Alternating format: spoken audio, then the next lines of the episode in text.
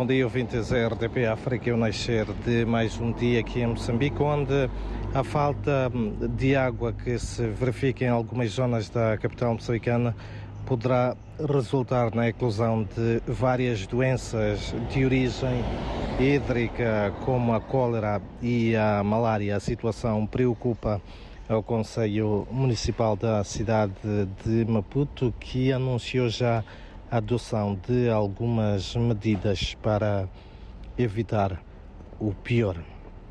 Enquanto isso, a Comissão Nacional de Eleições garante que estão já criadas todas as condições técnicas para o arranque do recenseamento eleitoral, com início previsto para o dia 20 de abril próximo em todo o território moçambicano, segundo a garantia dada pelo vice-presidente da Comissão Nacional de Eleições, Carlos Cauio. Enquanto isso, em outras notas, dizer que o primeiro-ministro Adriano Maliane dirige hoje o Conselho Coordenador de Gestão de Calamidades.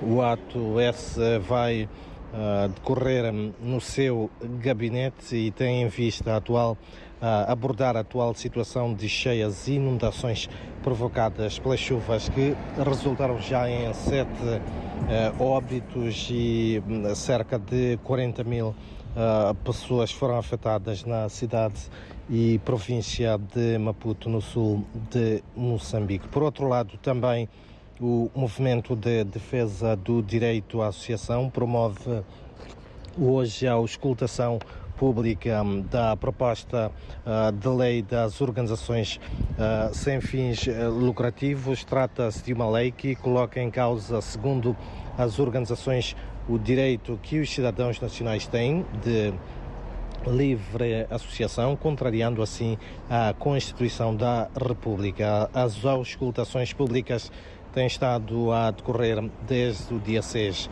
de fevereiro. E mesmo para terminar, dizer também que o Centro de Integridade Pública, CIP, promove hoje o debate sobre a realização ou não das eleições distritais em 2024. São então estas algumas notas de destaque para esta quarta-feira, dia em que a temperatura máxima prevista aqui para a capital moçambicana é de 31 graus.